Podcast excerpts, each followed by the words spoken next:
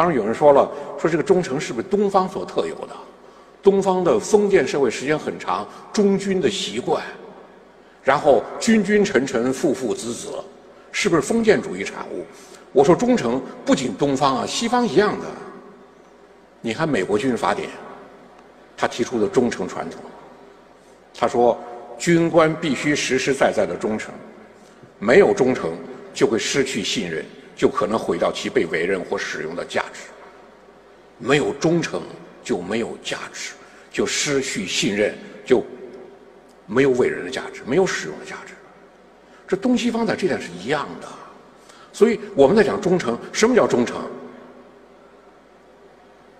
忠于事业，忠于理想，忠于信念，不是忠于个人。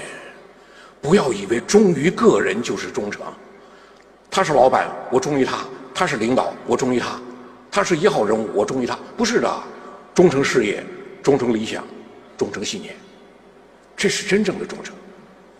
我们这儿给大家看看里面《史记》，司马迁《史记》，将后周勃世家，他所记载的。文帝之后六年，匈奴大入边，乃以宗正、刘礼为将军，军霸上；朱慈厚、徐立为将军，军蓟门；河内守亚夫为将军，军细柳，以备胡。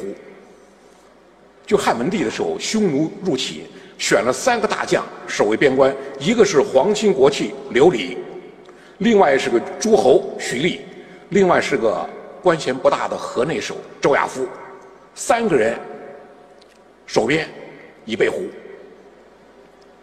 刘立军霸上，徐厉军蓟门，亚夫军西柳，三个军营，然后上自劳军上。指皇帝到前方劳军，军霸上及蓟门军直使入，将以下齐送迎。文帝到了刘礼的霸上，到了徐厉的蓟门，全部都是夹道欢迎，夹道欢送，全部是列队。然后已而知细柳军军师力备甲，锐兵刃，狗弓弩直满。天子先驱至，不得入。到了细柳营，战士盔甲全部穿好，弓箭全部张满。天子先驱至，不让进去啊！上乃使使节直招将军，吾欲入劳军。皇帝赶紧派个使臣去了，告诉我们后说：“这是皇帝来劳军来了。”亚夫乃传言开闭门，闭门失礼位。为从属车骑曰：“将军曰，军中不得驱使。”天子乃暗配以虚行。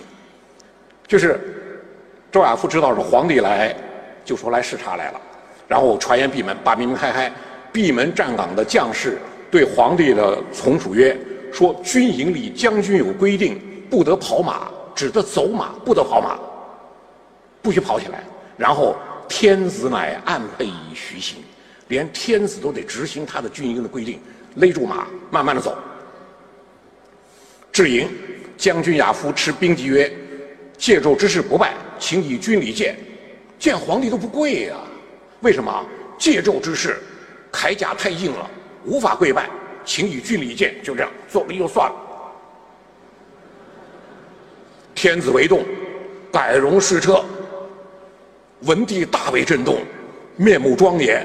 伏在车的栏杆上，检阅三句，乘礼而去，祭出军门，群臣皆惊，说这细柳周亚夫太狂了。宗正、刘礼、朱慈厚、徐厉，全是夹道欢迎，夹道欢送。这家伙，皇帝到了军营不让进，见了皇帝也不跪不跪拜，就作个揖，请你军礼不见就完了。哪有这样的人？文帝曰：“嗟乎！此真将军也。”你看文帝，什么叫真将军？什么叫忠诚？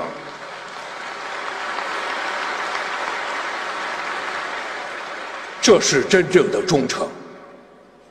忠于事业，忠于信念，忠于理想。皇帝让我戍边，我把边境看好了，绝不是忠于个人。所以，司马迁专门写了《将侯周伯传》，周亚夫。